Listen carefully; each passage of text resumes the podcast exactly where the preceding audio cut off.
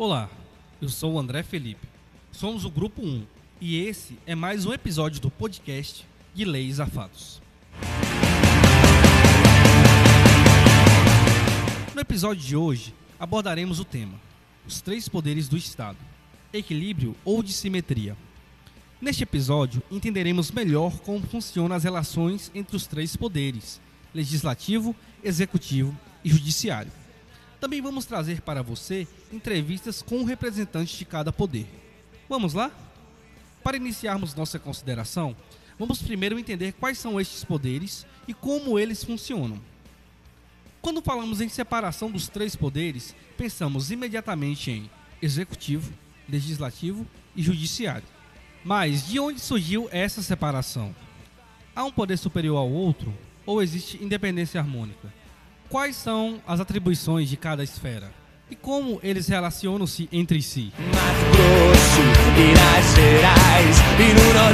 Ao longo da história, diversos autores falavam sobre a corrente tripartite, separação do governo em três, sendo Aristóteles o pioneiro em sua obra, A Política, que contempla a existência de três órgãos separados, a que cabiam as decisões do Estado. Eram eles o poder deliberativo, o poder executivo e o poder judiciário. Em seguida, Locke, em sua obra Segundo o Tratado sobre o Governo Civil, depende de um poder legislativo superior aos demais, o executivo com a finalidade de aplicar as leis e o federativo, mesmo tendo legitimidade, não poderia desvincular-se do executivo, cabendo a ele cuidar das questões internacionais de governança. Posteriormente, Montesquieu cria a tripartição e as devidas atribuições do modelo mais aceito atualmente, sendo o poder legislativo aqueles que fazem as leis para sempre ou para determinada época, bem como aperfeiçoam ou revogam as já existentes. O executivo, o que se ocupa o príncipe ou magistrado da paz e da guerra, recebendo e enviando embaixadores, estabelecendo a segurança e prevenindo invasões. E por último, o judiciário, que dá ao príncipe ou magistrado a competência de punir os crimes ou julgar os litígios da ordem civil. Nessa tese, Montesquieu pensa em não deixar em uma única mão as tarefas de legislar, administrar e julgar, já que a concentração de poder tende a gerar o abuso dele. Que país é esse? As atribuições de cada esfera de poder. Poder executivo. Cabe ao executivo a administração do Estado, observando as normas vigentes no país, além de governar o povo, executar as leis, propor planos de ação e administrar os interesses públicos. Este poder é exercido no âmbito federal pelo presidente da República, juntamente com os ministros que, por ele, são indicados, os secretários, os conselhos de políticas públicas e os órgãos da administração pública. É a ele que competem os atos de chefia de Estado quando exercem a titularidade das relações internacionais e de governo e quando assumem as relações políticas e econômicas.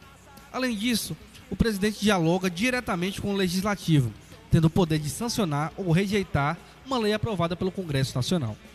Já na esfera estadual, o poder executivo se concentra no governador e seus secretários estaduais, e na esfera municipal, no prefeito e seus secretários municipais. Ao legislativo cabe legislar, ou seja, criar e aprovar as leis, e fiscalizar o executivo, sendo ambas igualmente importantes. Em outras palavras, exerce função de controle político-administrativo e o financeiro orçamentário. Pelo primeiro controle, cabe análise do gerenciamento do Estado, podendo inclusive questionar atos do poder executivo. Pelo segundo controle, aprovar ou reprovar contas públicas.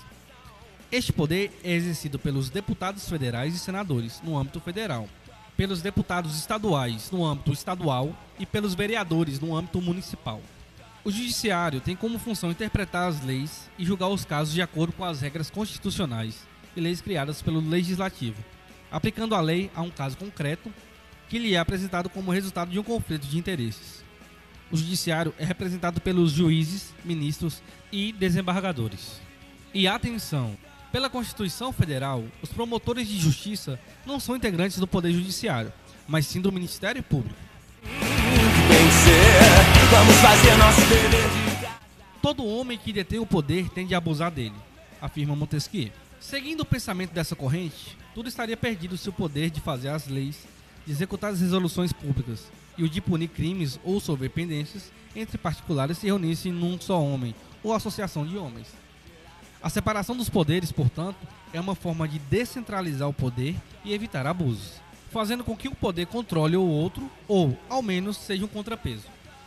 Esse mecanismo assegura que nenhum poder irá sobrepor-se ao outro, trazendo uma independência harmônica nas relações de governança. Existem diversas outras medidas de relacionamento desses poderes, tendo sempre como escopo o equilíbrio. A seguir, teremos três entrevistas, onde falaremos com um representante de cada poder. Boa tarde, pessoal. Boa tarde, turma. Aqui quem fala é André César. Sou aluno do primeiro período do curso de Direito Matutino da FUNORTE. Vou estar agora aqui fazendo umas perguntas para o entrevistado, que, ao meu ver, tem muito conhecimento, muito saber jurídico e é uma pessoa que contém todos os aspectos é, necessários para estar respondendo as nossas perguntas. Eu já agradeço. Tenham um bom dia. Com base na forma em como os poderes trabalham estão dispostos, você acredita que haja equilíbrio ou dissimetria entre os poderes? Se há dissimetria, qual poder detém mais poder e qual poder tem mais dificuldades em exercer sua função? Olá, caríssimos acadêmicos do curso de Direito. Olá, professor, professora que nos acompanha. Sou o Marco Antônio, oficial de Justiça, e venho contribuir ou tentar contribuir com esse podcast.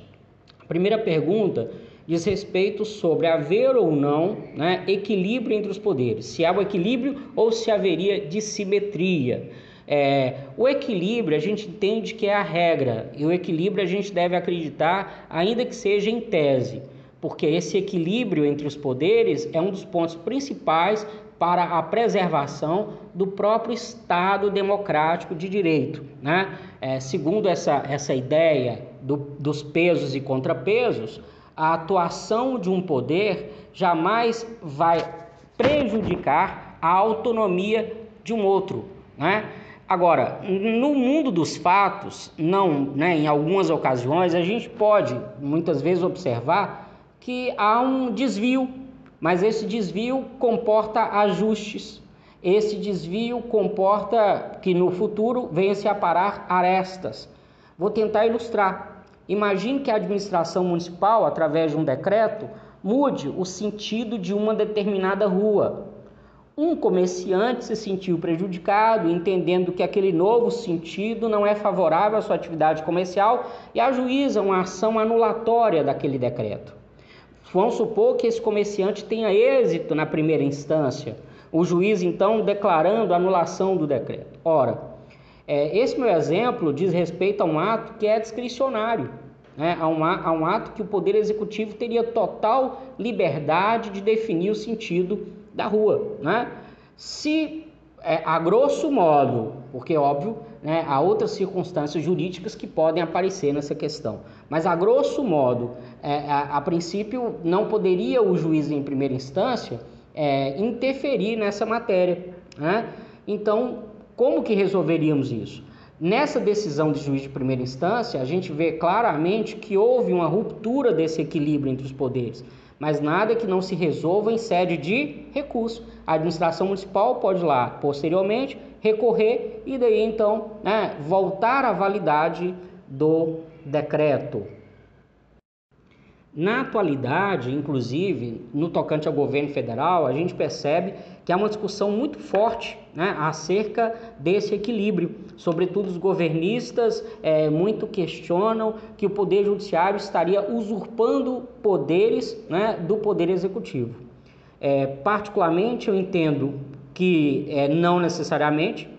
Vou aqui citar o exemplo tão atual e forte como a questão de que os estados e municípios estão tendo autonomia para definirem, no âmbito dos seus territórios, as restrições de deslocamento dos cidadãos. Né? Se dependesse a princípio do governo federal, dificilmente teríamos a adoção de tais medidas no combate à pandemia. O Supremo Tribunal Federal, então, veio se manifestando, ratificando a autonomia dos entes federativos. Os governistas, como eu disse, sempre questionam né, esse aspecto, dizendo que essa decisão do Supremo Tribunal Federal foi uma afronta ao princípio é, é, da harmonia do equilíbrio entre os poderes, que essa decisão do Supremo Tribunal Federal contraria o sistema de freios e contrapesos.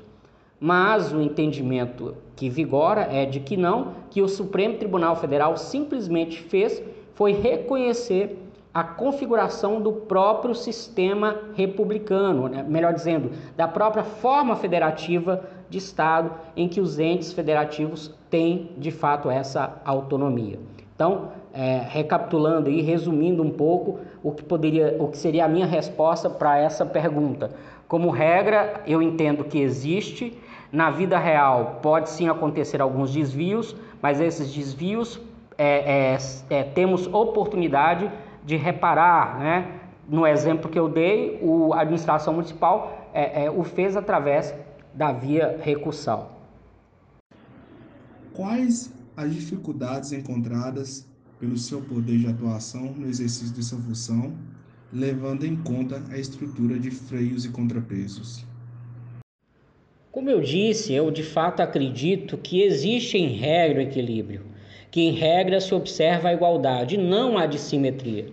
Mas o que para mim também caracteriza esse Estado democrático de direito é, sobretudo, o controle jurisdicional sobre atos administrativos. Então, é, se você tem a atuação do Poder Executivo, né? Eu digo Poder Executivo que é de onde emanam, por essência, os atos administrativos, mas nós sabemos que os três poderes, o, administrativo, o executivo, o legislativo e o judiciário, também exercem atos administrativos, né? Mas considerando a atuação do executivo, lembrando que pela própria característica do Estado democrático de direito, os atos do poder executivo são suscetíveis de controle, são suscetíveis de controle pelo poder judiciário. Já a recíproca não é verdadeira o Poder Executivo não tem como, é, é, a não ser, obviamente, em sede de recurso, aí nós estaríamos no ambiente do próprio Poder Judiciário, mas o Poder Executivo não tem como rever por si uma decisão judicial. Né? Mas acredito que isso, inclusive, faz parte do sistema. Né? Estando é, é, sob o império da Constituição, sob o império do Estado Democrático do Direito, é, o controle jurisdicional dos atos administrativos não seria algo que é contrário ao equilíbrio dos poderes, mas muito pelo contrário, um ponto que o fortalece. Né? É, a gente pode dizer, por exemplo, é, quando ah, é, é, o poder legislativo né, está no processo de elaboração de uma lei, né, é, via de regra, esse processo vai se concluir sem que haja sobre ele o controle do poder judiciário. Mais à frente, depois da lei em vigor, é que pode suscitar eventualmente né, alguma peça de controle constitucional. Né? Mas eu digo que, via de regra, o poder legislativo tem autonomia para exercer a função que lhe é própria, a função de legislar. Uma vez que a lei está no mundo, aí sim o controle jurisdicional poderia agir em via de controle de constitucionalidade. Mas, veja, como eu já disse, o controle jurisdicional, tanto sobre atos administrativos quanto atos normativos em sede de controle de constitucionalidade, por exemplo, não fere, no meu entender, o, a ideia do equilíbrio. Não é indicador de simetria, muito pelo contrário. O controle jurisdicional é característica própria do Estado democrático de direito. Ainda sobre freios e contrapesos, como seu poder exerce função fiscalizadora e como se põe em condições de fiscalizador? Bem, como eu disse, eu sou oficial de justiça, né? então eu não sou um órgão de poder. Eu digo aqui com relação a quando me perguntam né, quais as dificuldades encontradas pelo seu poder de atuação no exercício de sua função, levando em conta a estrutura de freios e contrapesos.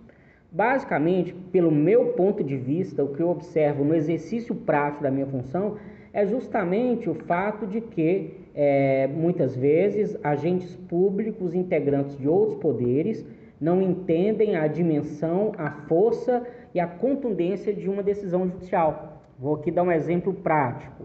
É, houve, uma certa vez, um mandado em que sede de liminar o juiz entendeu que deveria se dissolver um processo eleitoral para é, a composição da direção de um colegiado. Né? Esse colegiado é composto por vários municípios, né? e, segundo o, o entendimento do juiz, houve uma irregularidade na condução do processo e, por esta razão, por aquela irregularidade, aquela eleição deveria ser interrompida, o processo deveria ser suspenso e o colegiado não deveria se formar.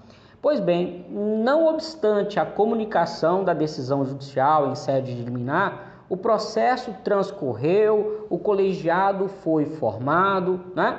E aí, óbvio, a parte interessada teve que depois utilizar da via recursal para ver o seu intento é, na prática, intento este que contou com reconhecimento da decisão judicial.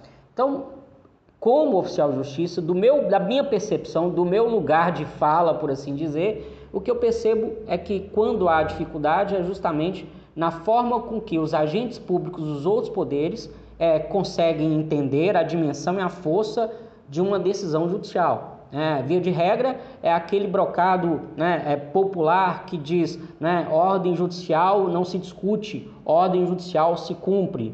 Muitas vezes o que a gente encontra do outro lado não é assim, mas é isso. No meu entender, seria essa a maior dificuldade como o seu poder pode estar contribuindo para que nosso país saia da crise política que existe hoje. Aqui me apresento como última questão como o seu poder pode estar contribuindo para que o nosso país saia da crise política que existe hoje. A princípio, é o seguinte: em tese, o poder do qual participo né, não teria qualquer interferência nessa, nesse aspecto, porque as decisões judiciais deveriam ser totalmente despidas de ponderações políticas, sobretudo considerando a vertente que, de certa forma, influencia o nosso direito, que é a teoria pura do direito, a teoria pura do direito kelseniana. Mas né, muito se diz que as decisões judiciais da atualidade, não raro, podem ser questionadas. Né? Aqui, por exemplo, nós há pouco tempo tivemos o próprio Supremo Tribunal Federal tendo que rever decisões no contexto da Operação Lava Jato e entendendo, inclusive, o Supremo Tribunal Federal pela parcialidade do juiz Sérgio Moro. Né? O Sérgio Moro, segundo o entendimento que, que vigorou no Supremo Tribunal Federal, teria emitido as suas decisões é, é, com preferências, é, é, é, é com escolhas. Né? E quando eu falo em preferências e falo em escolhas, falo obviamente em política. Mas o que eu acho que, o que eu penso que deve valer é a ideia de que, é, por mais que se questione decisão A ou B, a ideia que deve ser unanimidade é que se é ruim com o poder judiciário, pior, muito pior seria sem ele. Entendo, portanto, absurdo né? Essas, esses movimentos que defendem, dentre outras coisas, o fechamento do Supremo Tribunal Federal. Recentemente, nós tivemos decisões do Supremo Tribunal Federal que, no meu entender, foram importantíssimas para que o Brasil pudesse combater né, é, é, a própria pandemia e assim pudéssemos resistir a esse embate político que infelizmente tomou conta da sociedade é, é no Brasil de hoje. Aqui eu posso citar como exemplo né, a decisão do Supremo que reconheceu, eu já mencionei isso, a autonomia dos entes federativos, permitindo que, é, conforme a ponderação de sua própria estrutura hospitalar, da sua própria estrutura né, de atendimento, os municípios pudessem decidir quais seriam os níveis de, de, de liberdade, é, é, de deslocamento da população no âmbito do seu território. Né? Então veja, foi um ponto em que o Supremo Tribunal Federal deu a sua palavra e, no meu entender, foi importante para que a gente conseguisse, de forma pelo menos razoável, seguir no combate à pandemia. Né? É, também nós tivemos decisões judiciais exigindo do governo federal um plano nacional de vacinação, é, enfim, nós tivemos é, é em vários momentos decisões, né, é, é, decisões judiciais exercendo um papel importante para o resgate mínimo da estabilidade institucional. É, infelizmente, eu sei que não há consenso no que eu acabo de dizer. Eu sei que, infelizmente, é, em razão desse embate político que acabou tomando conta né, do, do, tecido social na atualidade, muitos não estão concordando comigo. Né? Respeitosamente, eu, eu até peço desculpas, mas minha, minha posição de fato é essa, e com esse pensamento eu volto a dizer. Né? O judiciário, é, é, de forma prevalente, tem contribuído para a manutenção é, de uma certa regularidade institucional. Né? Então, é, é, nesse sentido, o Poder Judiciário tem contribuído muito. Volto a dizer, o meu exemplo aqui foi do momento em que o Supremo Tribunal Federal reconheceu né, o que não precisava nem dizer, que é próprio da, da, do sistema federativo, da forma federativa do Estado, que é a autonomia entre os entes federativos. Eu espero de coração ter contribuído para vocês como em alguns casos eu acabei é, é, é, emitindo aqui o meu ponto de vista, né? São teses que eu defendo. É, peço desculpas, né? Minhas escusas a quem eventualmente eu possa ter contrariado, mas fica aí um, uma sugestão de reflexão, de debate. É, eu parabenizo a turma, parabenizo ao professor e já me coloco à disposição para, em outra circunstância, contribuir com o que tiver ao meu alcance. Um abraço a todos. O oficial de justiça, professor Marco, está então despedindo aqui. Como o legislativo pode contribuir? Olá, bom dia. Me chamo Camila Gomes. Reconheço o equilíbrio entre os poderes e isso tem que ser garantido conforme a, o artigo 2 da SF 88. E devemos trabalhar em harmonia, pois a comunicação entre os poderes é fundamental para o desenvolvimento e o progresso do município. E como o seu poder exerce a função fiscalizadora? Certamente agindo com a transparência em minhas ações, zelando pela autonomia da Câmara e assegurando o princípio da impessoabilidade. Para você, quais as dificuldades enfrentadas? A crise sanitária, econômica, política e social é maior que qualquer dificuldade específica do legislativo. Uma coisa leva a outra. As desigualdades no país, sendo acentuadas pelas crises, vejo a necessidade ou recebo as reivindicações e ainda nos deparamos com as leis ultrapassadas ou até mesmo inconstitucionais, que dificultam o nosso trabalho. Uma das formas de contrabalancear essa dificuldade é cultivando harmonias citada anteriormente, para que as atuações sejam efetivas e chegando em quem realmente precisa. Agora vamos falar um pouco sobre o poder legislativo. Você acredita que haja equilíbrio ou dissimetria entre os poderes? Acredito que a verança seja o poder público mais importante. Lidamos diretamente com os municípios, Conhecemos suas necessidades e suas reivindicações e seus sonhos. Também somos herdeiros de uma política assistencialista onde o cidadão deixa de ser protagonista e passa a ser refém. Nessa ciência que é a arte de governar, pontuo três exemplos de como colaborar com o nosso povo, atuando como funções representativas, educativa e comunicativa, tornando o cidadão um agente ativo no processo incentivando a representação feminina no espaço do poder e lutando por políticas públicas, de forma que as pessoas tenham mais qualidade e dignidade para viver. Olá a todos, eu sou a aluna Elda, estudante do curso de Direito, primeiro período, e hoje estarei entrevistando o prefeito da cidade de Gramogol, Diogo Antônio Braga Fagundes. Com base na forma e como os poderes trabalham e estão dispostos, você acredita que haja equilíbrio e dissimetria entre os poderes? Se há dissimetria, qual poder detém mais e qual poder tem mais dificuldades em exercer sua função? Quais as dificuldades encontradas pelo seu poder de atuação no exercício da sua função, levando em conta a estrutura de freios e contrapesos? Ainda sobre freios e contrapesos, como seu poder exerce função fiscalizadora e como se põe em condição de fiscalizador? Como seu poder pode estar contribuindo para que o nosso país saia da crise política que existe hoje? Meu nome é Diego Antônio Braga Fagundes, sou advogado há 15 anos, Atualmente estou no primeiro mandato como prefeito da cidade de Grão-Mogol. Sou pós-graduado em Direito Eleitoral e um estudante do Direito Administrativo. Oi, Helder, tudo bem?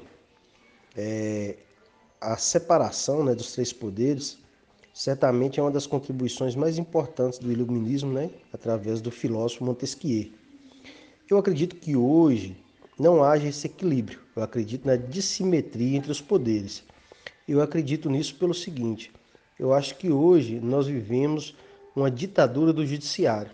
Né? Nós temos, houve uma época em que realmente o poder mais forte, né, e havia um desequilíbrio nesse sentido, é, seria o poder executivo, mas hoje eu vejo que quem detém essa, essa supremacia, né, embora devesse ocorrer o equilíbrio, é o poder judiciário, que muitas vezes, até, até mesmo através de uma decisão liminar, né, de uma ação cautelar, né, faz, toma uma decisão que tem poder de lei e que muitas vezes sucumbe até mesmo à decisão de um órgão colegiado, às vezes até mais democrático, como legislativo, onde os representantes são escolhidos pelo povo, ou até mesmo executivo, né, também escolhido pelo povo. Então você pega muitas vezes um, uma decisão de importância muito grande para toda uma nação e às vezes um ministro do Supremo com uma simples canetada, né, ele rompe tudo aquilo que foi decidido por uma casa legislativa, pelo Congresso Nacional ou até mesmo pelo, pelo presidente. É, eu vejo também que há uma caixa preta do judiciário, né, que ainda é tido como um poder isento, muito, muito importante, livre de qualquer questionamento contra a honestidade dos seus membros, o que não ocorre nem no legislativo e nem no executivo. Então eu vejo que é uma dissimetria com a preponderância né, de poder hoje é, do judiciário. Ó, enquanto hoje é, é, representante do Poder Executivo, eu vejo que é, uma das coisas que mais dificulta o exercício do meu, do meu trabalho, da função né, de, de gestor, são as interferências, as ingerências dos demais órgãos. A gente sabe que né, o Poder Legislativo ele realiza fiscalização, né, tanto é, é pela Câmara do, dos Vereadores, como também pelo Tribunal de Contas. Né? Sabemos que tem o Ministério Público, a população para fiscalizar, mas o que a gente vê é que muitas vezes essa fiscalização extrapola e tira do chefe do executivo a autoridade, a discricionariedade.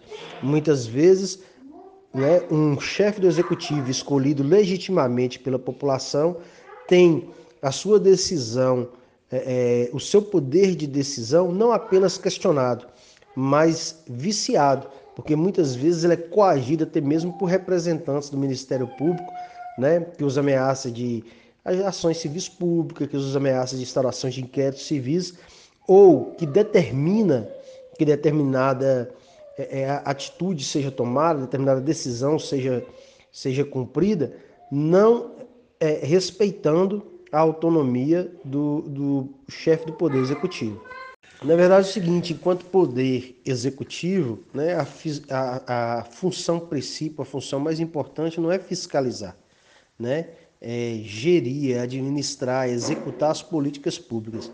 Mas a administração pública, enquanto executiva, ele tem o poder de autotutela, né, que é a possibilidade de rever os seus próprios atos, né, de controlar os seus próprios atos.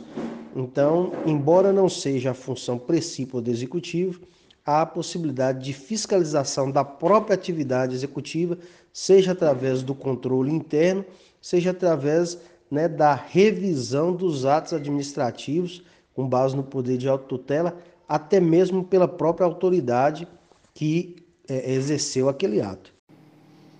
Olá a todos, meu nome é Rodrigo Pimenta e com isso finalizamos o primeiro episódio do podcast de Leis a Fatos com o tema Os Três Poderes do Estado, Equilíbrio ou Dissimetria.